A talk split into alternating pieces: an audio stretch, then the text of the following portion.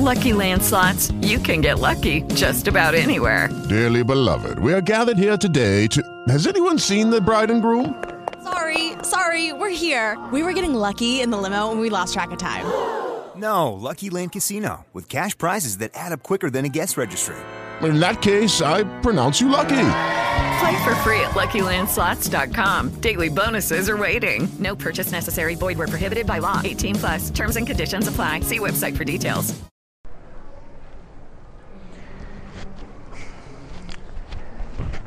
Señor, te damos gracias por otro Shabbat que nos has permitido reunirnos. Bendito seas porque nos estás permitiendo llegar a este momento, nos permite reunirnos para estudiar tu palabra. Te pedimos, Señor, que seas tú hablando a nuestros corazones, nos permitas escuchar la voz de, de ese buen pastor, Padre. Te bendecimos por tus misericordias, porque has sido bueno, has sido fiel hasta este momento y así va a seguir siendo. Te rogamos, mi Señor, que nos permitas así mismo como, como tú lo eres y como tu Hijo lo fue, nos permitas serte fiel y seas tú perfeccionándonos y aumenta, haciéndonos aumentar como, como la luz de la aurora, Padre, y ayudándonos a crecer en comunión. Te lo rogamos, Padre, y te lo pedimos en el nombre de Yeshua. Amén. Bueno, Salmo número 2 de nuestro estudio verso por verso del libro de los Salmos en Sucat David, Guatemala. Espero que ya todos estén ahorita aquí en el Salmo número 2. Este salmo fue escrito por el rey David. Eh, a diferencia de otros salmos escritos por el rey David, este salmo no viene en el que veíamos en la introducción, en el subtítulo que usualmente suelen tener, o más bien un escrito en cursivas como en chiquito arriba, que en realidad estudiamos que era parte del versículo 1. Eh, este salmo en específico no dice literalmente que fue escrito por el rey David, sin embargo, ¿cómo es que se deduce y cómo es que podemos nosotros tener la certeza que fue escrito por el rey David? Bueno, de entrada, porque este salmo es citado en dos ocasiones en el Nuevo Testamento. Eh, la primera referencia que podemos encontrar es en Hechos, capítulo 4, versículo 25, que dice que por boca de David tu siervo dijiste, y se menciona y se cita este salmo. Más adelante lo vamos a, a ver más a profundidad, pero esa es la primera mención.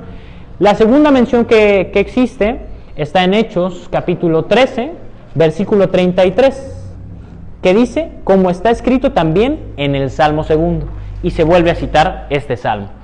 Esto porque es importante, al final nosotros podemos tener la tranquilidad de que este libro de los Salmos que nosotros estamos teniendo después de dos mil años es el mismo que tenían los discípulos. Podemos tener esa paz de que no solamente es el mismo, sino inclusive está en el mismo orden. Y bueno, al final, ¿por qué es que este Salmo fue citado en dos ocasiones por, por boca de, de los apóstoles? Ya lo vamos a ver más adelante. Y antes de pasar a eso, me gustaría comentarles que este salmo consta de cuatro secciones. si lo pudiéramos dividir este salmo, lo podemos dividir en cuatro secciones, pero vamos a leerlo primero y vamos a ver si lo cachamos, y si no, igual vamos a especificar cuáles son las secciones en las que se divide este salmo. Salmo número 2, versículo 1 comienza así. ¿Por qué se amotinan las gentes y los pueblos piensan cosas vanas? Se levantarán los reyes de la tierra y príncipes consultarán unidos contra el Eterno y contra su ungido, diciendo, rompamos sus ligaduras y echemos de nosotros sus cuerdas. El que mora en los cielos se reirá, y el Señor se burlará de ellos. Luego hablará a ellos en su furor y los turbará con su ira. Pero yo he puesto mi rey sobre Sión, mi santo monte. Yo publicaré el decreto. El Eterno me ha dicho, mi hijo eres tú, yo te engendré hoy. Pídeme y te daré por herencia las naciones y como posesión tuya los confines de la tierra. Los quebrantarás con vara de hierro, como vasija de alfarero los desmenuzarás. Ahora pues, oh reyes, sed prudentes, admitid amonestación, jueces de la tierra. Servir al Eterno con temor y alegraos con temblor. Honrad al Hijo, para que no se enoje y perezcáis en el camino, pues se inflama de pronto su ira. Bienaventurados todos los que en Él confían.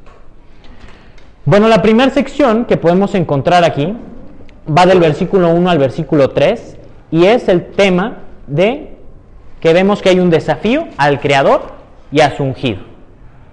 La segunda sección que hallamos en este capítulo es del versículo 4 al versículo 6 y es la respuesta del Creador eh, a este desafío y el establecimiento de su rey.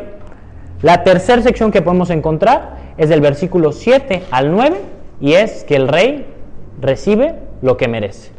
Por último, la cuarta sección, del versículo 10 al 12, es la respuesta de los súbditos del rey.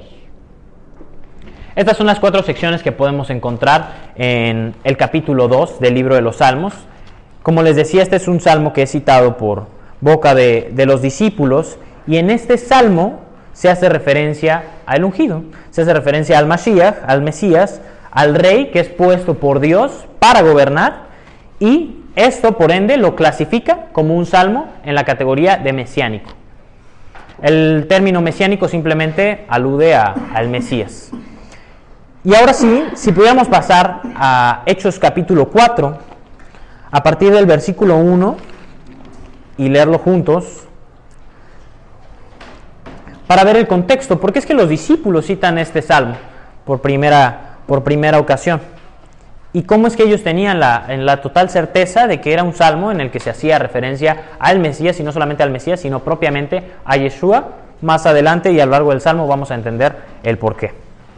Y dice Hechos capítulo 4, versículo 1.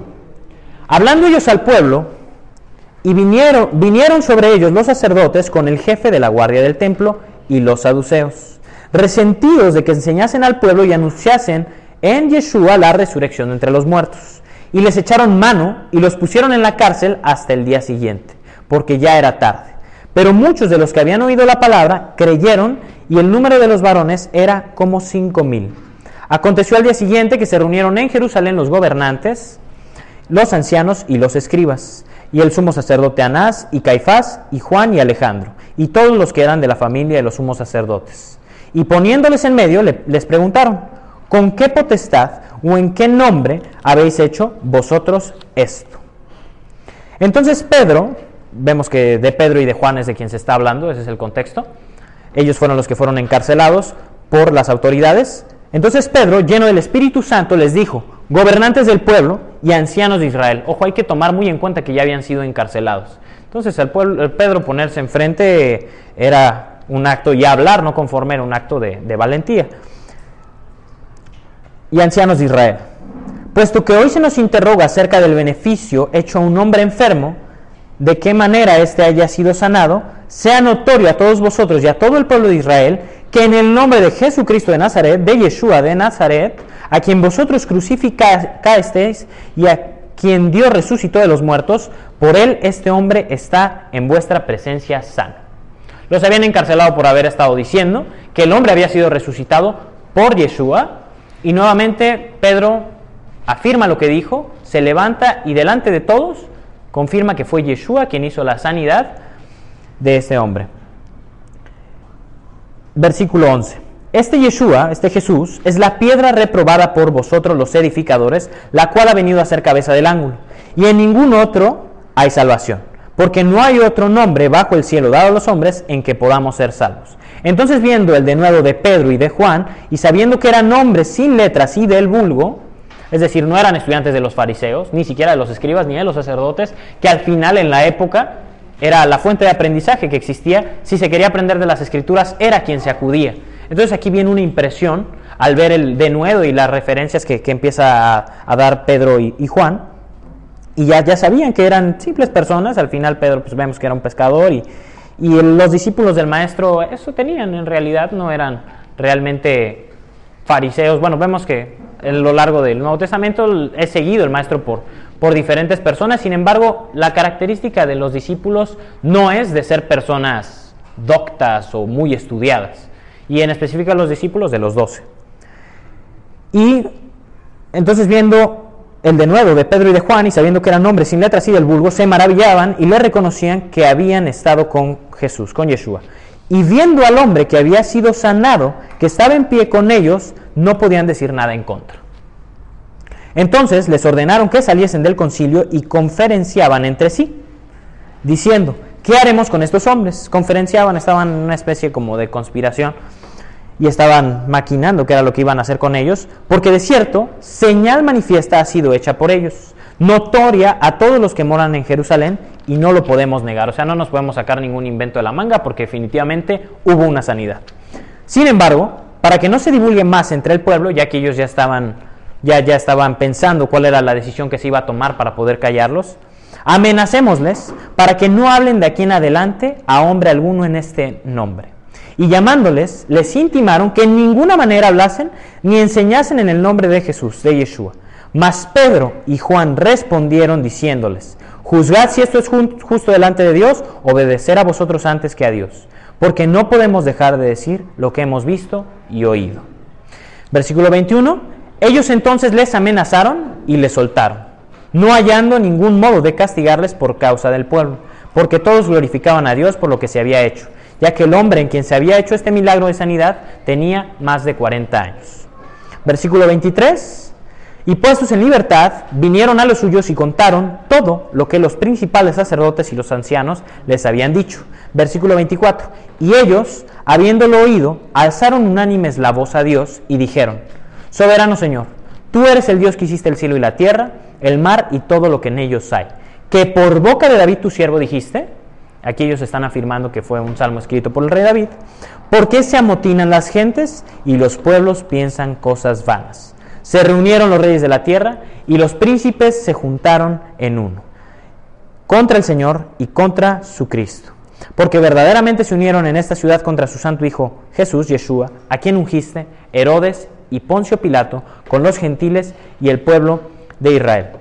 Al final, ¿qué es lo que estamos viendo? Que los sacerdotes, ¿qué hacían? Estaban desafiando al Creador. Bueno, pero ¿cómo si eran sacerdotes? ¿Por qué estaban desafiando al Creador? Porque estaban desafiando a su Hijo. Y al final el Hijo es la representación del Padre, ¿no? Entonces estaban desafiando al Creador tal como vemos en este Salmo número, número 2. Y es por ello que creen, o los propios discípulos, Pedro y Juan, afirman que este Salmo se estaba cumpliendo y vemos que, que era así. Y al final la manera en la que podemos ver que quieren callarlos a Pedro y a Juan es conspirando. Empezaron, se reunieron a conspirar. ¿Y qué vemos en el Salmo 2? Ahorita lo, vamos a ver específicamente. Eso era lo, que estaba escrito en el Salmo, que al final se iban a reunir en contra del Creador. Y, y específicamente aquí en contra de su ungido. Y también del Creador, porque al final, inclusive, aquí podemos ver que quieren callar su fama y su resurrección. Uno de los puntos que podemos observar en este en, el libro de Hechos de los Apóstoles de actitudes que había en particular en las autoridades es que ellos a toda costa querían callarlo, pero hay ciertas actitudes que ellos tienen en donde podemos deducir que en cierto modo ellos sabían que él era el ungido de Dios. O sea, que ellos, ellos sabían que él era el Mesías. En la actualidad podemos ver que hay diferentes teorías que inclusive existen judíos hoy día que, que igualmente saben que él es, pero no, no les importa, prefieren callar, cerrarse. Esto era algo que, ya pasaba de antaño y se puede deducir de esta manera. Y al nosotros ver esto, esta actitud, de que si tú sabes que Él es el, Hijo de Dios, si tú sabes que Él es el ungido, pues ¿por qué vas a estar conspirando en contra de Él? ¿Por qué vas a estar queriendo callar lo que, lo que está sucediendo? La razón es porque al final, si el pueblo empezaba a creer en Él, pues Yeshua qué hacía sino que amonestar al sacerdocio, amonestar a las autoridades que existían en la época y no conforme, al ver que el pueblo se estaba alborotando, pues Roma se iba a percatar de ello y iba a ir directamente con los sacerdotes que son los que tenían el control y el cargo de todo el pueblo. Entonces de aquí es donde podemos ver que había cierto temor del sacerdocio y de las autoridades de creer en Yeshua y de darlo a conocer. ¿Por qué? Por Roma, por la opresión que estaba viendo en aquella época existía esta opresión y esta, como al final estaban regidos por, por los romanos. Y eh, había condiciones que se daban para que pudiera existir el templo y se pudiera practicar la fe del pueblo de Israel, que vemos que definitivamente no era practicada. Entonces había un temor por parte de las autoridades de perder ese cargo. Entonces, ¿qué les y aún sabiendo la verdad. Entonces, ¿qué les podía más? En todo esto, pues les podía más el miedo a perder la autoridad, el miedo a perder el, dominio y el miedo a que fueran a destruir el templo. Vemos aquí que en cierto modo hay una clase de intención buena. No quería, uh, pues si lo englobamos en eso, ellos no querían que al ver que el pueblo se estaba levantando en contra y se percataran de que se estaba habiendo mucho bullicio, que los romanos se dieran cuenta, les quitaran el templo. Entonces tenían una buena motivación porque al final el templo cuál era? El lugar de culto y demás. Podríamos llegar a pensar que tenían una buena intención. Sin embargo, a lo largo de este estudio vamos a, darnos cuenta que una buena intención no es suficiente, y mucho menos si compete a el Hijo de Dios. Al final, al querer callar la fama y la resurrección de Yeshua, esto es lo que estamos viendo, el cumplimiento de, de este salmo, y también, si podemos volver al Salmo 2, para, dar un análisis básico del, por qué es que esta profecía se cumplió, eh, por qué este salmo se cumplió en el momento de los, que los discípulos estaban ante las autoridades. Dice así, se levantarán los reyes de la tierra y príncipes consultarán unidos. Los príncipes, ¿cuáles eran? Estas autoridades. Y los reyes, ¿quiénes eran? Los que gobernaban en aquel entonces Judea y el pueblo. Contra el Señor y contra su ungido, diciendo, vemos que esto va de la mano. El ir en contra de Dios va propiamente ligado a ir en contra de Yeshua, rompamos sus ligaduras y echemos de nosotros sus cuerdas. Vamos a analizarlo después. Pero el que mora en los cielos se reirá. Vemos cuál es la respuesta de Dios ante esto. El Señor se burlará de ellos. Luego hablará a ellos en su furor y los turbará con su ira. Pero yo he puesto mi rey. ¿Cuál fue el rey que fue puesto? Fue, fue Yeshua. Al final, Dios coronó a Yeshua. No fue con una corona de oro como todos lo esperaban ver sino al final lo coronó con una corona de espinos, lo puso, lo, puso como rey. ¿Y cuál es la confirmación que estudiábamos más adelante, más, antes? Que, que, es que Él es el rey de, de Israel y que Él es su hijo, pues que resucitó. La resurrección es la clara muestra de que Él es el Hijo de Dios y que Él es el Rey legítimo y que Él le engendró. Y vamos a leerlo más adelante. Sobre Sion, mi santo monte, yo publicaré el derecho, el decreto. El Eterno me ha dicho, mi hijo eres tú, yo te engendré hoy. La prueba de la divinidad de Yeshua, la prueba de que Yeshua era el Hijo de Dios, es la resurrección nuevamente. Pídeme y te daré por herencia las naciones. Vemos que en este contexto de Hechos de los Apóstoles, más de 5.000 habían creído en Él. ¿Y quiénes son las naciones?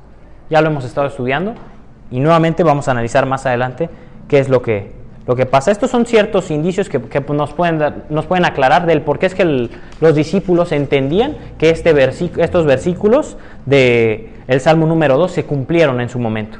Y ahora vamos a pasar a Hechos capítulo 13, que es la otra referencia que existe. En el versículo 13, podemos ir todos, Hechos 13, 13. Hechos capítulo 13, versículo 13. 13, 13, correcto.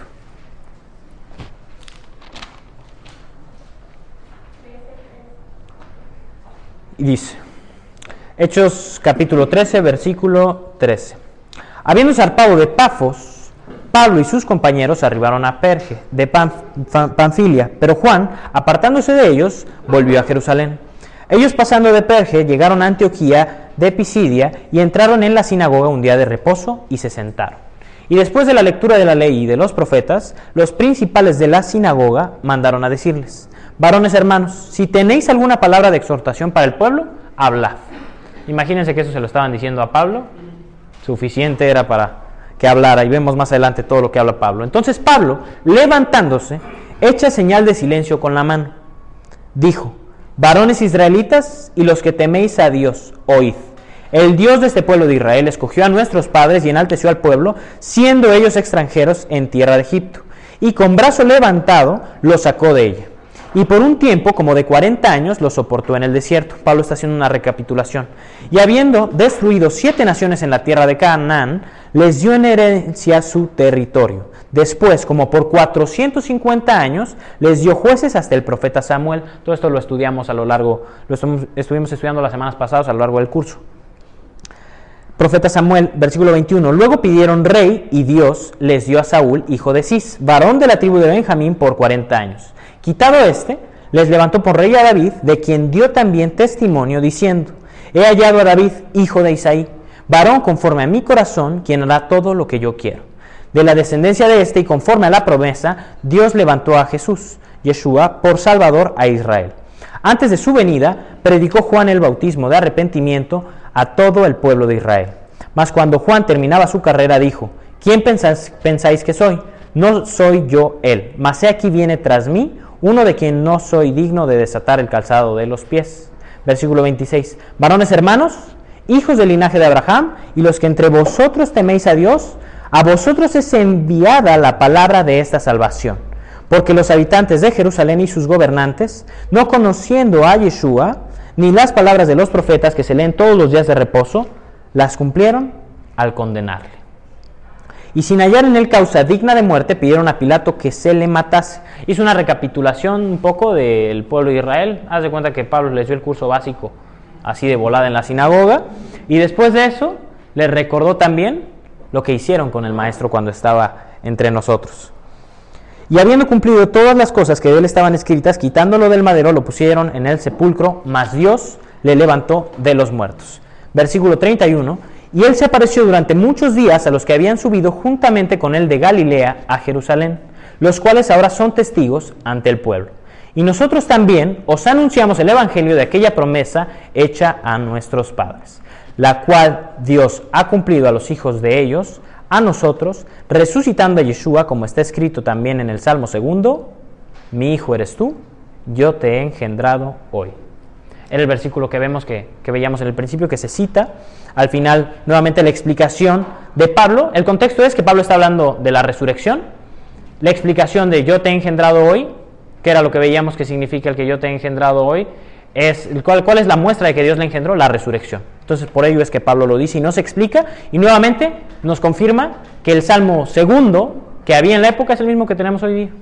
Entonces, bueno, en síntesis, esta es la, la razón por la cual Pablo es que lo está citando. Al final Yeshua resucitó, confirmó que era el Hijo de Dios al resucitar, y asimismo también les está diciendo, en cierto modo, lo mismo que Pedro y que Juan le estaban diciendo a las autoridades, que ellos habían matado al maestro. Y bueno, de aquí vemos que se creen diferentes cosas y surgen ciertos espíritus de antisemitismo por no entender realmente el pasaje y lo que se está queriendo decir. Al final Pablo los está amonestando, no es con ningún fin de señalarlos y decir los asesinos, no, pues les está dando una recapitulación y con el fin de una exhortación cuál es de que se arrepientan y de que pongan su mirada en Yeshua y de que crean en él y una de las maneras que, utiliza él para que él pueda, pueda empezar a... Ay, perdón. que pueda comenzar... Es que llegó un mensaje al teléfono. Y para que el, el apóstol Pablo pueda... Bueno, que lo está citando, ¿cuál es el motivo que lo está citando? La resurrección de entre los muertos nuevamente. Y la manera en la que lo confirmamos es esa. Tenemos el mismo el mismo salmo que se tenía en la antigüedad y de eso no tenemos que tener la menor duda. Igual ahorita vamos a volver a leer estos pasajes de hechos más adelante por si queda alguna especie de duda. Sin embargo, al ellos citarlo, confirmamos que pues, este es un salmo mesiánico. Esa es la conclusión que tenemos, que es el mismo salmo escrito por el rey David y que se cumplió y podemos decir que inclusive se está cumpliendo en la actualidad. ¿Por qué? Por lo que veremos a continuación. Ahora sí vamos al versículo 1 directamente, que comienza así. ¿Por qué se amotinan las gentes? Específicamente, la palabra amotinan viene de amotinarse, de levantar un motín, y al final, ¿qué es un motín? Es un grupo de personas como que se unen para ir en contra de la autoridad, para ir en contra de lo que se está diciendo, de las órdenes que se están dando. Eso es lo que significa motín. Es una especie de rebelión. Y dice las gentes, específicamente aquí las palabras, la palabra gentes, que vemos que en ocasiones es usada también en nuestro idioma, en, en castellano, vemos, no, es que estas gentes están viniendo. Y gramaticalmente hoy día no es aceptado eso. Sin embargo, vemos que tal vez podría tener una especie de fundamento el llamarle así a las gentes, a las personas, como en plural aquí. La palabra gentes es goim. ¿Y qué es goim? Gentiles, extranjeros. Y vamos a ver más adelante qué, qué es lo que tiene que ver en todo esto. Después, ¿cuál es la razón por la cual se amotinan las gentes? ¿Por qué razón es que los gentiles, por qué razón las personas que están afuera se reúnen? Tomar un café, no sé, un viernes en la noche, vamos a salir a hacer tal cosa. ¿Qué se les ocurre? Que son motivos para reunirse de personas que no tienen vela en el entierro, decimos por ahí que realmente no, están buscando de Dios ni nada. ¿Cuáles eran las razones por las cuales nos reuníamos nosotros antes? Para chismear, para... Al final el café es la excusa, ¿verdad? Al final el chisme, ¿no? Y fíjate que pasó esto y contar uno las penas. Pero actualmente vemos que una de las mayores razones por la cual la gente se reúne es para ir en contra de Dios. ¿Y cómo es que podemos afirmar nosotros esto? ¿Por, por qué podemos decir que la gente que está en el mundo se reúne para ir en contra de Dios? Porque al final, ¿qué se habla en esas conversaciones? ¿Qué, uno conversa con, cuando se sienta con todas estas personas, con todos estos gentiles, podemos decirlo así, con gente que no conoce de Dios, con gente que no tiene nada que ver con Dios? ¿Qué se habla? Nada edificante. Justo esa es la mejor síntesis que podemos hacer de lo que sucede cuando las personas se reúnen. Vamos a ahí mismo en ese mismo versículo. Dice, y los pueblos piensan cosas vanas. La palabra pueblos en hebreo es leumim. Y la palabra leumim se puede traducir también como una persona nacionalista. Gente nacionalista. Y, y cuando uno piensa en alguien nacionalista en la actualidad, pues es gente que tiene, está muy aferrado a sus costumbres, a sus pensamientos, como a su patria. Es como en México, Juan Escutia se lanzó de una peña con la bandera de México por su patria, por amor a la patria. Es una característica. Pero el punto es que es gente que está muy afianzada y que tiene un... O sea, que es un nacionalista, que es un patriota. También podríamos como traducirlo de esa manera. Piensan cosas vanas. Al final piensan, meditan, están como maquinando. Estas personas, ¿por qué? ¿Por qué es que lo hacen? También, ¿qué es, qué es algo vano? El rey Salomón lo define y lo cierra y lo engloba en todo para que no nos quede la menor duda. En el libro de Eclesiastés, en el capítulo 12, el versículo 8 dice, vanidad de vanidades, dijo el predicador, es decir, Salomón, todo es vanidad. Entonces, bueno, ¿qué onda aquí, no? si todo es vanidad, pues entonces ya nos vamos a reunir, van a quebrar todos los restaurantes, o sea, vámonos ya de aquí, todo es vanidad, ¿qué estamos haciendo? No, en realidad, más adelante el mismo rey Salomón, en el capítulo 12, en el versículo 13 al 14, engloba que de todo, de los la narrativa que hay en el libro de Eclesiastés de lo que es la vanidad, cierra así. El fin de todo discurso oído es este, es decir, ya te dije de lo que trata la vida, ya te dije que todo es vanidad, pero al final, como que lo que importa es teme a Dios y guarda sus mandamientos, porque esto es el todo del hombre. Porque Dios traerá toda obra a juicio, juntamente con toda cosa encubierta, sea buena o sea mala. Es decir, que lo que no tiene propósito en Dios es algo vano. O sea, que lo que no tiene un fin en Dios, que no tiene relación con Él, al final es vanidad. Y que al final lo que está por encima de todo es Dios. ¿Y por qué? Porque nosotros creemos en una redención, nosotros creemos en una eternidad, que esperamos que prontamente vuelva nuestro Maestro, y creemos también que nuestros tesoros no están aquí, sino están en el cielo. Y al final, por más que nosotros podamos hacer aquí cosas, pues los propósitos que existen aquí, me puedes decir, bueno, pues es algo que tenga un propósito. ¿Qué es algo que no es vanidad? Algo que, que no tenga un propósito. Eso, eso es vanidad. Si tiene un propósito, entonces no es vanidad. Bueno, pues entonces, no sé si me voy a reunir para, toma, para comer, pues si tiene un propósito, pues estoy comiendo, ¿no? ¿Cuál es el fin de reunirme? Pues comer. ¿Me voy a bañar para qué? Pues para no oler mal. Y así podemos dar diferentes ejemplos, pero no. La manera en que, la que lo englobamos es que tenga un propósito con lo eterno. Que al final lo eterno es algo que no tiene fin. A diferencia de aquí, todo lo que podemos hacer va, a cesar. El punto es usar esto que está, esta materia, lo que estamos viviendo, que está en degradación, que está en decadencia, ¿para qué? Para el eterno. Para el eterno y para lo eterno. Este versículo 1, del por qué se amotinan las gentes y los pueblos piensan cosas vanas, lo podemos leer como una amonestación. Pero también podemos leerlo como por parte de Dios como un ruego. ¿Por qué? ¿Por qué es que se están amotinando estas gentes? O sea, ¿qué están haciendo esos extranjeros? Y los pueblos están pensando cosas vanas. ¿Cuál es el fin? En Éxodo 16, en el versículo 28, está escrito que dijo el Eterno a Moisés, ¿hasta cuándo no querréis guardar mis mandamientos y mis leyes? Más que una reprensión, es un ruego, como de Dios, de ya, o sea, deja de estar maquinando estos pensamientos inicuos, deja de estar levantándote en contra mía. ¿Hasta cuándo? ¿Hasta cuándo? Tú dime, por favor, ya quiero que vuelvas. Esta es una manera en la que podemos interpretar este versículo. Y vamos a leer ya ahora al, al versículo 2.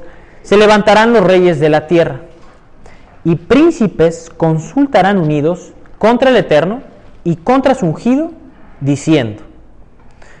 Hasta aquí, el consultarán unidos. Vemos que es, es un motín.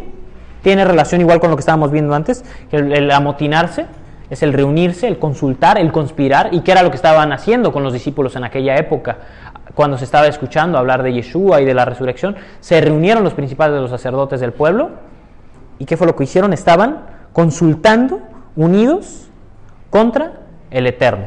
Pero específicamente aquí dice y príncipes.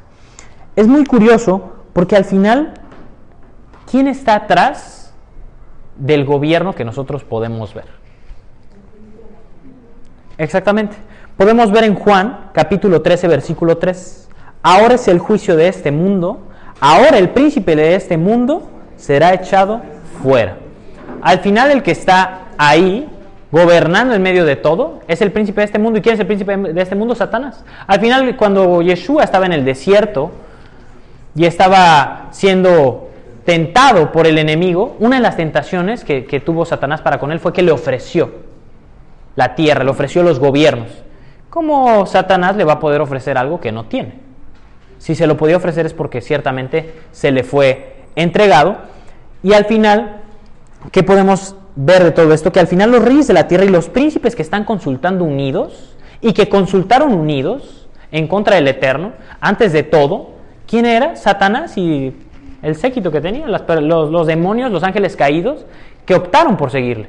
Esa fue la primera rebelión que nosotros podemos ver en la escritura. Ellos fueron los que se reunieron por primera vez para consultar unidos en contra de él y al final fueron expulsados, echados fuera y están aquí y se les fueron entregadas, se les fue entregada los, reinos.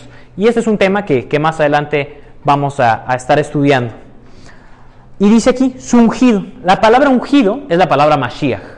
¿Y Mashiach qué es? Mesías o en griego actualmente Cristo. Entonces, bueno, eh, la unción del maestro según la escritura, los profetas, los sacerdotes, los reyes debían de recibir una unción.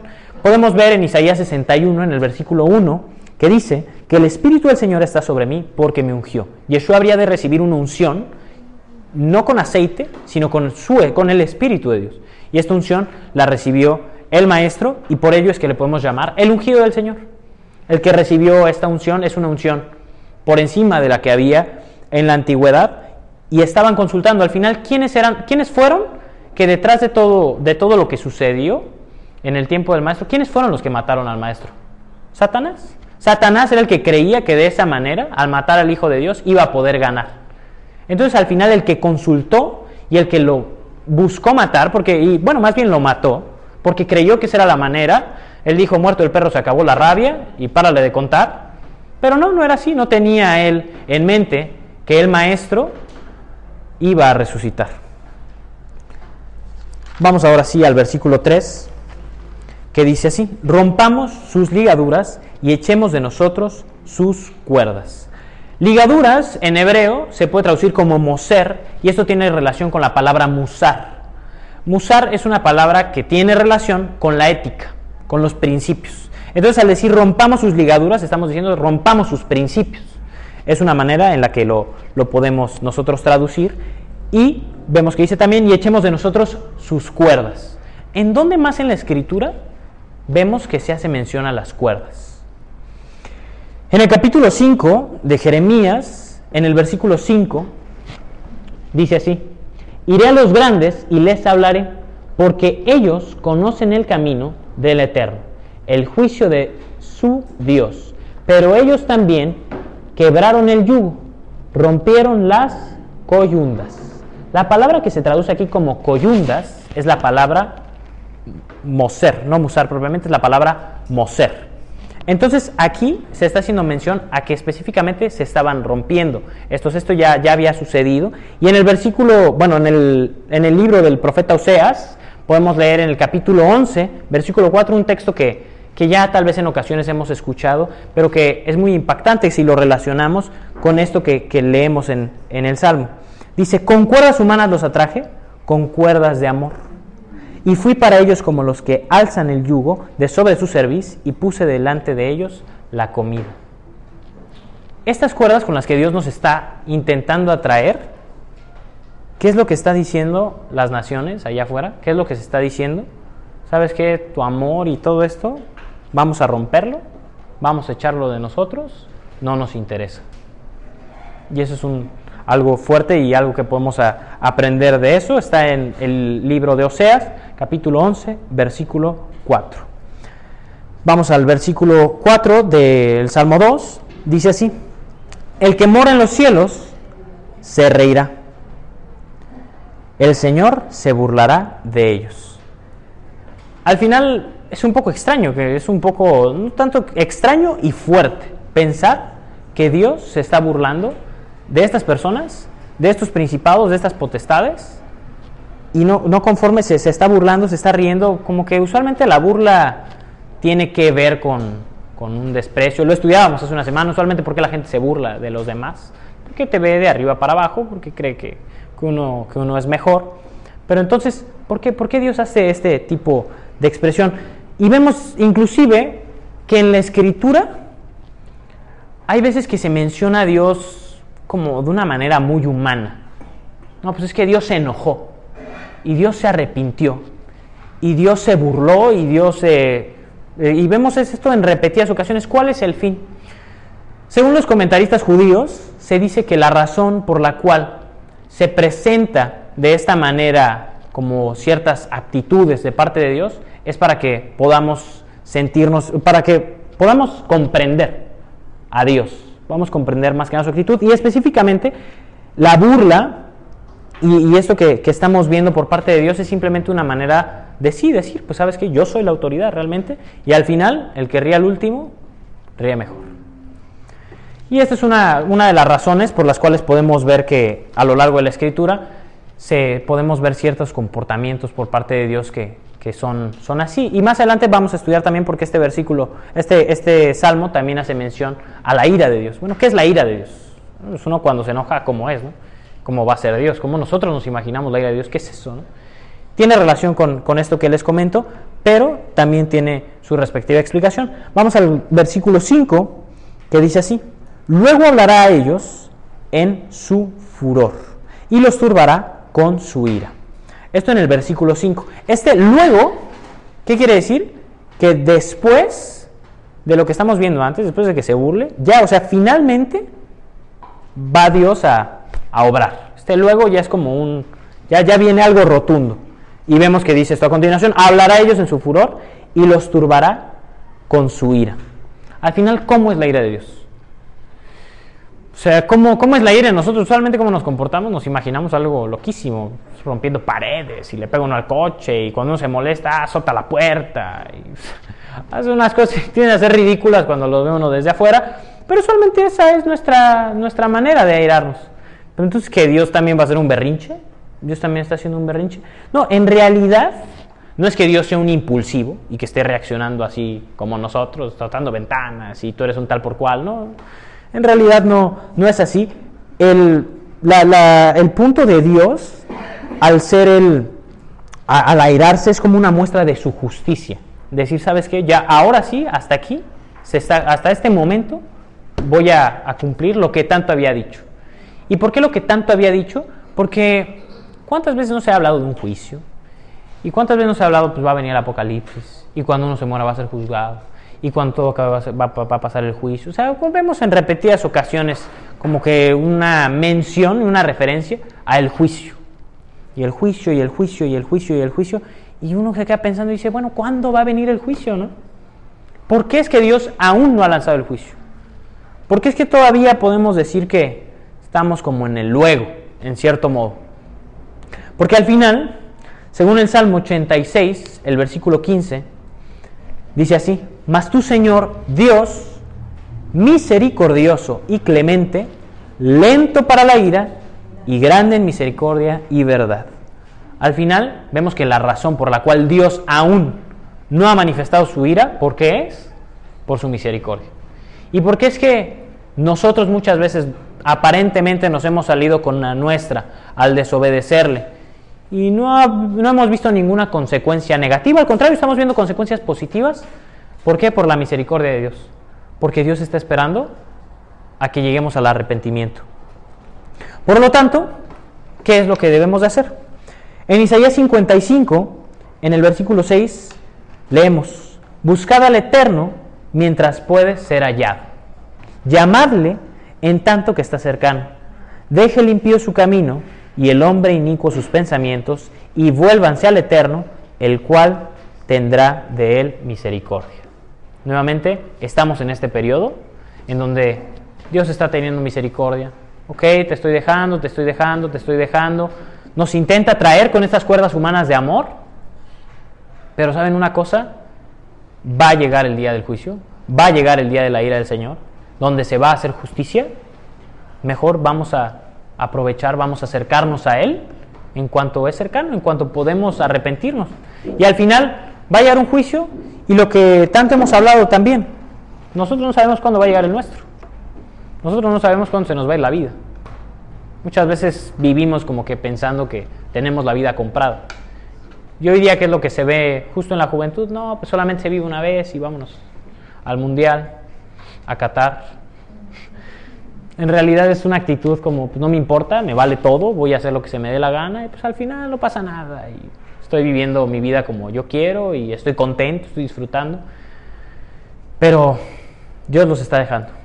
Dios los está dejando y hay que pues buscar tener misericordia de ellos, lejos de nosotros querer tomar ese rol de juicio, sino también tomar ese rol de misericordia que Dios está teniendo en este momento. Si Dios nos lo está juzgando todavía, ¿por qué es? Por esto. Tanto a ellos como a nosotros. Vamos al versículo 6 que dice, pero yo he puesto mi rey sobre Sión, mi santo monte. Al final aquí está hablando de que Dios, en vista de todo esto que está pasando, ¿qué es lo que va a hacer? ¿O qué es lo que hizo? Puso su rey. ¿Y en dónde fue que lo puso? Sobre Sión. Es una manera en la que le podemos llamar a Jerusalén. Y ahí fue donde Dios puso a su rey. En el versículo 7 dice, yo publicaré el decreto. El Eterno me ha dicho, mi hijo eres tú, yo te engendré hoy. Aquí en este momento ya está hablando el rey del Señor. Ya aquí ya está hablando Yeshua. Al decir yo publicaré el decreto. Pero ¿a qué, a qué decreto se está refiriendo? ¿De qué, de, qué, ¿De qué decreto está hablando? Según aquí en el versículo 6, es que Él es el rey. Él es, él es el rey, ese es el decreto del que está hablando. Dios te establece como rey. ¿Cuál es el decreto que vas a publicar? Pues que yo soy rey. Eso es el decreto que, que Dios está, que Yeshua propiamente está decretando. Al final, ¿por qué es que es importante como hacer mención y afirmar este punto? Porque Yeshua no es ningún usurpador. O sea, Yeshua está ahí porque tiene que estar ahí. Porque Él es el único que puede estar ahí, que puede estar en esa posición de reinado, el único que puede reinar sobre Israel. Y al final dice aquí lo que, veía, lo que estábamos estudiando, y tanto veíamos, el Eterno me ha dicho, mi hijo eres tú, yo te engendré hoy. Este es el decreto también. ¿Y por qué esto va ligado? Porque esto también es el decreto. Por lo que veíamos, ¿qué fue lo que confirmó a Yeshua? Que Él es el Hijo de Dios. ¿Cuál es la confirmación? ¿Cómo nosotros podemos tener la total certeza de que estamos en el camino correcto, de que estamos siguiendo al Rey, de que estamos siguiendo al Hijo de Dios? Al final la manera en la que lo comprobamos es con la misma manera que lo comprobaba Pablo, que lo comprobaba Pedro, delante de los sacerdotes, en las sinagogas, por la resurrección. Y vemos en Romanos 1, versículo 4, dice así, hablando de Yeshua, que fue declarado Hijo de Dios con poder, según el Espíritu de Santidad, por la resurrección de entre los muertos. Y vemos aquí algo, un cabo que no, no hay que perder, que es según el Espíritu de Santidad. Es gracias a que Él vivió en santidad, que Él se manejó con justicia, que Él pudo resucitar. Porque hemos estudiado que el pago de, del pecado es la muerte. Si no pecamos, no morimos. Él no pecó y por ello es que pudo resucitar. Entonces al final, ¿cuál es el decreto que Él va a publicar, que Él está publicando? Que Él resucitó y no solamente resucitó Él y, ay, qué padre, suena lindo. No, sino que también nos dio vida juntamente con Él. Que también a nosotros nos resucitó y nos está resucitando. Y por ello, al nosotros ver esto, al nosotros ver que Yeshua, que el Maestro, vivió en esta santidad, ahora en el versículo 8 podemos leer que ya el Padre está hablando, pídeme y te daré por herencia las naciones. Al final este versículo no tiene nada que ver con otra cosa, sino con el Mesías de Israel. El Padre le puede hablar directamente a Yeshua que le pida lo que quiera. Y yo te voy a dar por herencia a las naciones. ¿Pero por qué? Es que Yeshua puede, gana esta, esta facultad por el Espíritu de Santidad. Puede pedir lo que sea porque Él fue obediente a su Padre. Y específicamente aquí dice, te daré por herencia a las naciones. ¿Y qué veíamos antes? Aquí mismo la palabra naciones es la misma que, que, veíamos al principio de este salmo y es la palabra goim, que significa gentiles. ¿Esto qué quiere decir? Que al él resucitar, al él vivir en santidad, él le pudo pedir a su Padre a las naciones. ¿Y de qué naciones? ¿De qué goim o de qué gentiles específicamente está hablando? De nosotros de los que se están acercando actualmente a Él. ¿Y por qué es que nosotros nos podemos acercar actualmente a Él? Solamente por su justicia, solamente por su santidad y por la resurrección de los muertos. Vemos en Efesios capítulo 2, versículo 19, así que ya no sois extranjeros ni advenedizos, el apóstol Pablo se está refiriendo a la comunidad de Éfeso, sino conciudadanos de los santos y miembros de la familia de Dios. Así que hoy día ya no aplica que uno pueda decir, ah, no, pues es que yo no tengo que hacer tal o tal cosa porque yo soy un gentil. No, pues es que yo no, no, yo no soy, yo soy un gentil, o sea, yo puedo vivir mi vida como quiera y las leyes y los mandamientos son para eh, los judíos y demás, ¿no? ¿Por qué? Porque actualmente nosotros somos conciudadanos de los santos y miembros de la familia de Dios. Ya hoy día tenemos esa facultad, ya no somos extranjeros, ya somos parte del pueblo de Israel y es lo que hemos estado aprendiendo. Así que Yeshua podía pedir lo que él quisiera inclusive nuestras almas. Sin embargo, la diferencia de cualquier otra cosa que pudiera llegar a pedir es que el precio de nuestras almas era su vida. Y esa es la diferencia por encima de cualquier otra cosa. Porque para que nosotros pudiéramos ser redimidos, necesitaba haber un derramamiento de sangre. Y Él fue el que lo tomó, porque Él fue obediente a su Padre en todo, y solo Él va a poder traer de regreso a casa a los que en otro tiempo estuvieron alejados de la mano de su Padre, de la mano de Dios. Y en el, antes de este versículo, en el capítulo 2 de Efesios, dice así, en el versículo 13, pero ahora en Cristo Jesús, en Yeshua, en Mashiach, vosotros que en otro tiempo estabais lejos, habéis sido hechos cercanos por la sangre de Cristo, por la sangre de Mashiach. Al final, la razón por la cual nosotros nos podemos acercar es por la vida en santidad que nuestro Maestro llevó y porque Él fue a la cruz como un cordero, como el cordero de la Pascua, como el cordero de Pesaj, fue al matadero, puro, sin mancha, y murió y resucitó conforme a la Escritura. Y vemos que dice aquí, como posesión tuya, los confines de la tierra. Aquí vemos que el Eterno le está entregando al Maestro las naciones, los extranjeros, y también las los confines de la tierra. Y esto específicamente podemos leer nosotros en Apocalipsis, en el capítulo 5, el versículo 10 que dice así, y hablando de nosotros, el maestro es el que, el que debía de reinar, el que sí se ganó ese título, el que sí le podía pedir a Dios lo que quisiera, que no había ningún problema, porque él se manejó en santidad. Sin embargo, vemos aquí en Apocalipsis 5.10 que dice, y nos ha hecho para nuestro Dios reyes y sacerdotes, y reinaremos sobre la tierra. O sea, no conforme Dios nos redimió, no conforme hemos sido redimidos y no conforme hemos vuelto a nuestra ciudadanía, en el día en el que todo esto haya acabado, en que venga la redención, nosotros vamos a reinar con Yeshua, vamos a reinar con Él. Y en, en Romanos capítulo 8, versículo 17, para afirmar este versículo dice, y si hijos, también herederos, herederos de Dios y coherederos con Cristo, con Mashiach, si es que padecemos juntamente con Él, para que juntamente con Él seamos glorificados. Esta es la razón por la cual nosotros podemos estar aquí y al final somos coherederos. Y somos coherederos tanto de las bendiciones como de las maldiciones. Muchas veces nosotros podemos decir, ay, no, pues todas estas promesas y compramos nuestro libro de promesas y eso está increíble, está tremendo, yo lo tomo, yo lo declaro, yo lo decreto. Sin embargo, vemos aquí que el ser ya su hijo propiamente, estamos adoptando todo lo que competía. Estamos, no solamente estamos adoptando, estamos volviendo a lo que en un momento dado estábamos viviendo en el tiempo del pueblo de Israel, antes de la dispersión. Vamos ahora sí al versículo 9, que dice, los quebrantarás con vara de hierro. Al final esta, la vara de hierro simplemente representa una manera de, de dominio. Como vasija de alfarero los desmenuzarás. ¿En dónde más podemos encontrar esto?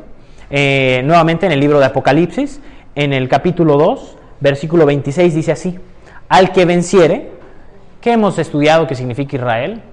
El que vence con Dios, gobernado por Dios, al que venciere, el que fuera Israel, y guardare mis obras hasta el fin, yo le daré autoridad sobre las naciones y las regirá con vara de hierro, las va a regir con esta autoridad, y serán quebradas como vaso de alfarero, como yo también la he recibido de mi Padre. Vemos nuevamente que cuando sea el fin de todo, van a ser quebradas las naciones y va como, como vasija. ¿Y cómo va a, ser, va a ser esto? Con la vara de hierro, con un juicio, con autoridad, con potestad. Y nosotros también vamos a tener parte en esto. Esto Pablo lo entendía igual. Y esto Pablo lo entendía no solamente para las naciones, no solamente para los extranjeros, no solamente para la, gente que estaba, las otras personas que no son parte de esto, que no están siguiendo a Dios, que no están creyendo en su ungido, sino también entendía que no solamente íbamos a nosotros a juzgar a las naciones, sino también a los principados y a los potestades. Y esto lo podemos ver en Primera de Corintios, en el capítulo 6, dice así, ¿o no sabéis que los santos han de juzgar al mundo? Pablo entiende esto. Y si el mundo ha de ser juzgado por vosotros, aquí Pablo los está reprendiendo porque los corintios no podían solucionar un problema que estaba habiendo dentro de la comunidad y fueron a las autoridades, de, a las autoridades que, que había en la época fuera de, de la comunidad a buscar solucionar este problema que estaba existiendo. Entonces viene la reprensión de Pablo y dice, y si el mundo ha de ser juzgado por vosotros, ¿sois indignos de juzgar cosas muy pequeñas? O sea, si nosotros en el día del juicio nosotros somos vamos, los, que, los que vamos a juzgar a las naciones, o sea, no, no estás pudiendo solucionar una pequeñez. O no sabéis, y ahí viene el punto que Pablo comprendía, que hemos de juzgar a los ángeles, cuanto más las cosas de esta vida. Al final el juicio va a ser para los ángeles, y, que, específicamente qué ángeles, los ángeles caídos, los que se rebelaron junto con Satanás, y para quiénes? pues también para los que siguen rebelándose delante de Dios y los están siguiendo. Vamos al versículo 10 que dice, ahora pues, oh reyes, sed prudentes, admitid amonestación, jueces de la tierra. Este ahora pues es que lo que va a pasar va, va a venir prontamente. Ahora pues después de esto, nuevamente te está diciendo, ¿sabes qué? Ya que sabes lo que está sucediendo, ya que sabes qué es lo que va a pasar, ya que sabes que va a ser un juicio, ya que sabes que vas a ser quebrantado si no te arrepientes, ahora pues, o sea, reyes, sed prudentes. Y la palabra prudentes en hebreo también puede traducirse como sé inteligente. O sea, si tú sabes que eso es lo que va a pasar, nuevamente, ¿qué es lo que se promueve hoy día dentro de las filosofías? No, pues es que hay que ser muy lógicos y demás. O sea, si tú sabes que va a venir un juicio, si tú sabes que todo esto va a acabar, si tú sabes que al final el Señor va a venir con justicia, pues sé inteligente. Sé inteligente y arrepiéntete, admite la amonestación, ¿esto qué quiere decir? Recibe esta exhortación. Jueces de la tierra, le está hablando directamente ahora propiamente a las personas. Y bueno, al final, ¿qué es lo que podemos hacer? ¿Qué es lo que se puede hacer y se debe de hacer para evitar esto? Pues el que reconozcamos nuestra maldad, para evitar que así venga la ira de Dios sobre nosotros. Vamos al versículo 11 que dice, servid al Eterno con temor y alegraos con temblor. Al final, el temor y el temblor es, hace una mención específicamente a tener un sentido de reverencia para con Dios. Y esto es algo que usualmente pues se ha perdido, usualmente, y, el temor, ¿qué quiere decir? Pues conforme Él lo está diciendo, conforme Él dice, y era lo que decíamos antes, no es suficiente el tener una buena intención. Lo tienes que hacer con temor y aún alegrarte, lo tienes que hacer con temblor. Lo tienes que hacer en santidad, con un sentido de reverencia. O sea, si Dios es nuestro Padre, sin embargo, también hay que recordar que es el Rey. Y no solamente eso, que hay, que recordar y tener, procurar tener ese sentido de reverencia, sino también de que no, no, no es suficiente que uno quiera hacer grandes obras de caridad o que quiera hacer muy buenas cosas. Si no va conforme lo que Dios dice, de nada te sirve y es un trapo de inmundicia. Entonces hay que buscar servirle con temor y con temblor. Al final no basta una buena intención, es necesario hacerlo con dirección. Vamos al versículo 12 que dice, para cerrar así, honrad al Hijo para que no se enoje y perezcáis en el camino, pues se inflama de pronto su ira. Al final nosotros podemos perecer en este camino que tenemos si no decidimos, o sea, si, si decidimos creer nosotros en Dios. Nosotros, porque al final que era lo que supuestamente estaba en la situación de los sacerdotes, creían en Dios. Sin embargo, no estaban honrando a su, Hijo. Y la manera en la que sabemos que solamente vamos a poder tener salvación y honrar a Dios es creyendo en Yeshua. Solamente por medio de Él es que podemos te- tener esta salvación y que nos vamos a librar de, de perecer. Y al final, cuando todo esto suceda, si nosotros no honramos al Hijo, pues al final hay que tener cuidado porque está escrito que el león va a volver y ahora va a rugir. Y el día y el cordero, el que tan misericordioso ha sido, el que fue a morir por nosotros en la cruz, también se va a enojar en un momento dado. Y que era lo que veíamos que es el, enojo, también en un momento dado va a hacer justicia de todo lo que está sucediendo. Así que arrepentámonos y busquemos el honrarlo. En el libro de Apocalipsis, en el versículo 10, capítulo 15, dice así, versículo, capítulo 6, versículo 15, dice, y los reyes de la tierra y los grandes, los ricos, los capitanes, está hablando de qué es lo que va a suceder, de qué es lo que va a pasar, los poderosos y todo siervo y todo libre, se escondieron en las cuevas y entre las peñas de los montes, y decían a los montes y a las peñas, caed sobre nosotros y esconded, escondednos del rostro de aquel que está sentado sobre el trono, es decir, de Yeshua, y de la ira del Cordero. Porque el gran día de su ira ha llegado, y ¿quién podrá sostenerse de pie?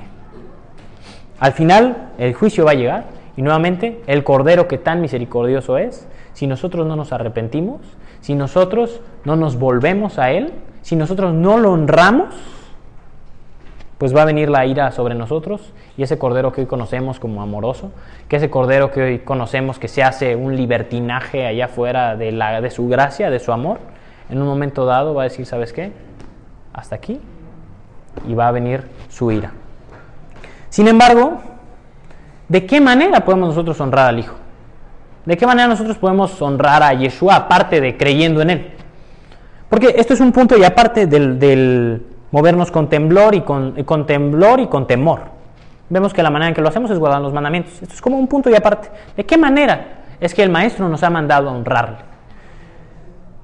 Pues es una manera muy clara en la que podemos saber cómo es que Él nos ha mandado a hacerlo y un ejemplo que podemos seguir, pues es a los apóstoles. ¿Cómo es que los apóstoles honraban al Maestro? ¿Cómo fue que los apóstoles con este salmo honraron al Maestro? Y para esto quiero que volvamos a Hechos. Vayamos al capítulo 13, nuevamente, al versículo 33. ¿Qué fue lo que Pablo entendió y qué fue lo que Pablo hizo para honrar al Hijo? Hechos capítulo 13, versículo 33. Leemos nuevamente, la cual Dios ha cumplido a los hijos de ellos, a nosotros, resucitando a Yeshua, como está escrito también en el Salmo segundo, mi hijo eres tú, yo te he engendrado hoy. Y en cuanto a que le levantó de los muertos para nunca más volver a corrupción, lo dijo así, os daré las misericordias fieles de David. Por eso dice también en otro salmo, no permitirás que tu santo vea corrupción, porque a la verdad David, habiendo servido a su propia generación según la voluntad de Dios, durmió y fue reunido con sus padres y vio corrupción.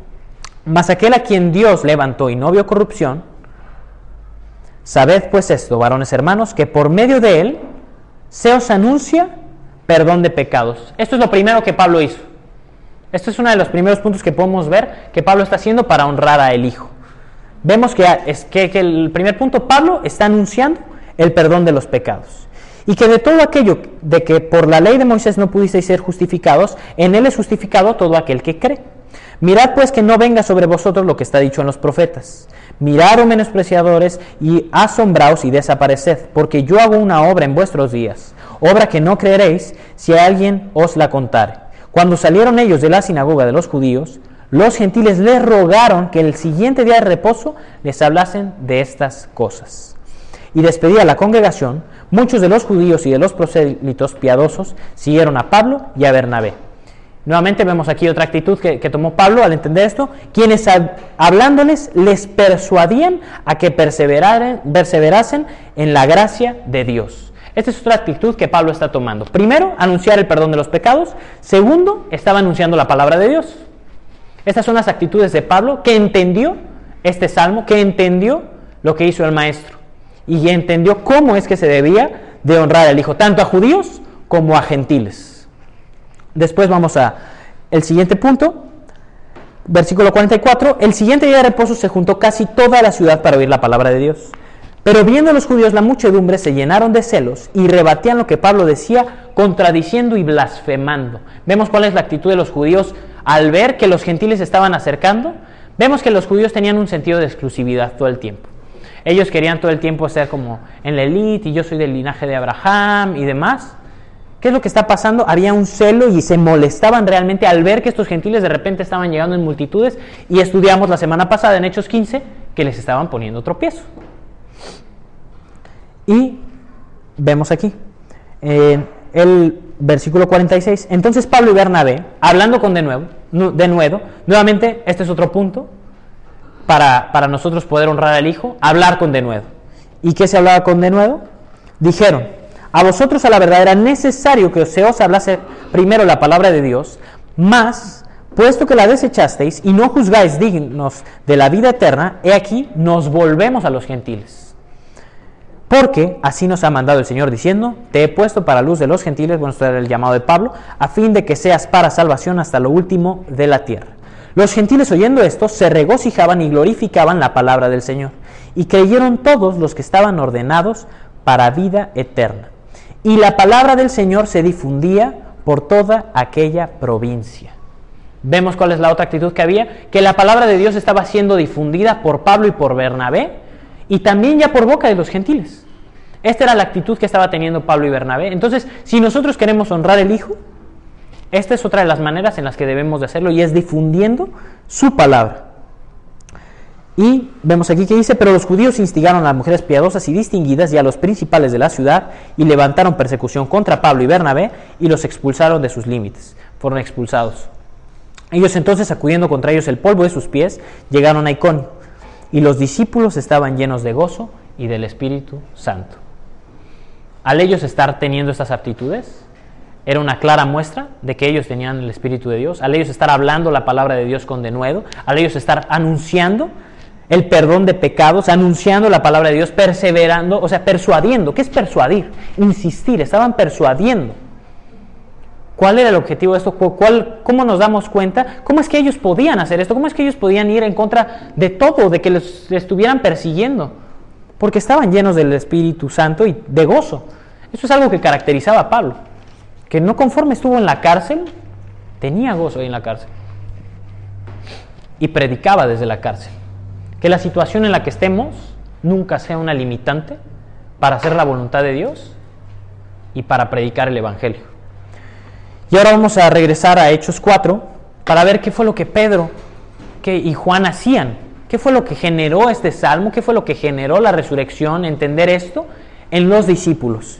Y que si no estamos haciendo, tenemos que buscar analizar, tenemos que buscar hacer una introspección en nuestras vidas. Porque esto es el fruto de entender la resurrección. Lo que los apóstoles hicieron, esto es el fruto de entender la resurrección, es buscar honrar al Hijo porque Él resucitó, porque Él es el Hijo de Dios. Vamos a Hechos 4, versículo 23, que es donde se hace mención a este salmo. Y puestos en libertad, perdón, antes es que, se hace mención, pero en el versículo 23 dice qué es lo que, lo que sucede. Y dice, y puestos en libertad, vinieron a los suyos y contaron todo lo que los principales sacerdotes y los ancianos les habían dicho. Y ellos, habiéndolo oído, alzaron unánimes la voz. Primeramente estamos viendo que no callaron la salvación, aún a pesar, eso fue la primera actitud que vimos, que los sacerdotes les amenazaron. No callaron, a costa de las amenazas, no, no callaron, no pararon de anunciar el Evangelio, de anunciar la salvación. Y vemos nuevamente que contaron lo que los principales sacerdotes y los ancianos les habían dicho, y habiéndolo oído, alzaron unánimes la voz. Esta es otra manera. Alzar unánimes la voz. Hablando, ¿qué, qué es alzar unánimes la voz? No, pues yo puedo gritar como loquito si quiero. No, aleluya. Suena lindo, pero no. ¿De qué manera lo hacían ellos? Hablando la palabra de Dios. Y dijeron, soberano Señor, y vemos que esto es lo que hacen. Tú eres el Dios que hiciste el cielo y la tierra, el mar y todo lo que en ellos hay. Que por boca de David tu siervo dijiste, ya se menciona ahora sí al, al versículo, ¿por qué se amontinan las gentes y los pueblos piensan cosas vanas? Se reunieron los reyes de la tierra y los príncipes se juntaron en uno contra el Señor y contra su Cristo, contra su ungido. Porque verdaderamente se unieron en esta ciudad contra tu santo Hijo, Yeshua, quien ungiste, Herodes y Poncio Pilato, con los gentiles y el pueblo de Israel, para hacer cuanto tu mano y tu consejo habían antes determinado que sucediera.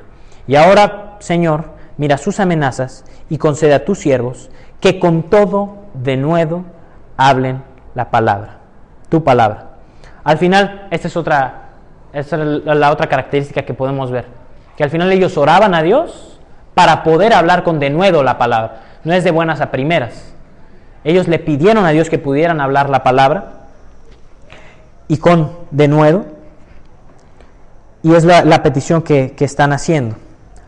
Vamos más adelante en el versículo eh, 30, mientras extiendes tu mano para que se hagan sanidades y señales y prodigios mediante el nombre de tu santo Hijo Yeshua. Cuanto hubieran orado, el lugar en que estaban congregados tembló y todos fueron llenos del Espíritu Santo y hablaban con denuedo la palabra de Dios. Vemos que la palabra al final, o sea que la oración que se hizo, que el clamor que se hizo estaba teniendo un cumplimiento en la vida de ellos. Final, al pedir conforme la voluntad de Dios, existe un cumplimiento. Y fueron llenos. ¿Y qué fue lo que, después de, de, haber sido llenos del Espíritu, qué fue lo que sucedió? Y la multitud de los que habían creído, creído era de un corazón y un alma, y ninguno decía ser suyo propio nada de lo que poseía, sino que tenían todas las cosas en común. Y con gran poder los apóstoles daban testimonio de la resurrección del Señor Yeshua, y abundante gracia era sobre todos ellos. Así que no había entre ellos ningún necesitado, porque todos los que poseían heredades o casas las vendían y traían el precio de lo vendido. Al final, la manera en la que estaban manifestando que entendían esta resurrección, aparte de predicándola, era el sirviendo a los unos a los otros, amando a los otros. ¿Y cómo es que lo manifestaron? Pues entregaron sus posesiones. Y la manera en la que nosotros podemos nosotros amar a, nuestro prójimo y manifestar nuestro amor a Dios, si nosotros decimos amar a Dios, ¿de qué manera lo vamos a manifestar en nuestro amor a nuestro prójimo? prójimo? Y no solamente diciéndole, ay, te quiero mucho. No, es buscando amarlo, servirle y con lo que nosotros tengamos al final. Ese era uno de los principios, una de las características que tenía la comunidad primitiva. Y es que pues al final nosotros tenemos diferentes dones, nosotros tenemos diferentes llamados. Lo que uno es bueno en hacer, el otro no lo es, pero lo que él sí es bueno en hacer, pues el otro no, y viceversa. Ahí está esta conexión. Al final es poner nuestros miembros, poner nuestros dones, poner nuestros talentos delante de Dios, lo que nosotros tenemos, delante de Dios y de nuestro prójimo, a, a su servicio. Al final vemos que termina este salmo con bienaventurados los que en Él confían. Al final, la única manera en la que nosotros vamos a poder hacer lo que los discípulos hicieron, de que podemos hablar la palabra a una costa de las amenazas, de que podemos predicar el Evangelio aún después de haber estado en la cárcel, ¿cómo va a ser? Si no es que confiamos en Él. La única manera en la que esto se va a poder hacer vivo, porque es una locura, es una locura que si tu vida está en juego, si te están diciendo, ¿sabes qué? O dejas de hablar o te mato, o dejas de hablar o te encarcelo, o dejas de predicar o te hago esto, esto y lo otro. Es una locura que a una costa de eso uno tenga más temor de Dios que de los hombres, más temor de su vida. Es una locura que tenga más temor de Dios que, de su propia vida es una locura completa. Y esto solamente se puede llevar a cabo si confiamos plenamente en Él. Y al final, ¿de qué otra manera? Y esa confianza que es lo que va a traer, es el que oremos. El que oremos, que el Señor nos llene de su Espíritu y que nos permita hablar su palabra con denuedo. Y si nosotros pedimos conforme a su corazón, conforme a su voluntad, Él va a cumplir. Entonces, los quiero invitar a que le pidamos a Dios que nos permita tener esta confianza en Él y que nos permita hablar con denuedo y nos llene de su espíritu, para que ni aun las autoridades, para que nada en esta tierra y en este mundo nos pueda callar para predicar la resurrección de los muertos. Que nada en este mundo nos pueda callar de predicar que Yeshua murió y que Yeshua resucitó al tercer día según las escrituras. Padre, te damos gracias por este día, porque nos has permitido estudiar tu palabra, Señor. Te bendecimos porque nos has permitido comprender, mi Señor, esto, porque pones en nosotros este deseo de hablar tu palabra. Te pedimos simplemente que seas tú quien nos dé de tu espíritu, Padre, quien nos permita confiar, porque por nosotros mismos no podemos, en nosotros no, no mora el bien, Padre Necesitamos de ti, necesitamos de tu espíritu, necesitamos que cambies nuestros corazones y necesitamos que levantes estos huesos, Padre. Y solamente así, mi Señor, es que podremos hablar tu palabra con denuedo, aún a costa de nuestra vida. Te pido, Padre, que al esta ser nuestra oración y este ser nuestro clamor, teniendo esto en común, seas tú respondiéndonos y llenándonos de tu Santo Espíritu para permitirnos hablar tu palabra, para permitirnos predicar la resurrección, tal como tu Hijo nos lo encomendó hacer, a toda criatura, y como los discípulos lo hacían, con denuedo y a una costa de nuestra propia vida, Padre. Ayúdanos a morir a nosotros mismos para vivir para ti, y a tenernos a nosotros por menos, y a tener a este mundo por menos, y a tener temor de ti y no de aquellos que pueden matar la carne. Te bendecimos, Señor, por este día, por este Shabbat, y te pedimos que seas tú permitiéndonos ser como esos primeros seguidores de tu Hijo y permitiéndonos predicar este Evangelio. Te damos gracias por tu palabra y te pedimos que caiga en tierra fértil y que traiga mucho, mucho fruto. Te lo pedimos y te rogamos todo esto en el nombre de Yeshua, que es por quien tenemos salvación y redención. Amén y amén. Judy was boring. Hello. Then Judy discovered ChumbaCasino.com. It's my little escape. Now Judy's the life of the party. Oh, baby, Mama's bringing home the bacon. Whoa, take it easy, Judy. The Chumba life is for everybody. So go to ChumbaCasino.com and play over 100 casino style games. Join today and play for free for your chance to redeem some serious prizes. ChumbaCasino.com. No purchase necessary. Void where prohibited by law. 18 plus terms and conditions apply. See website for details.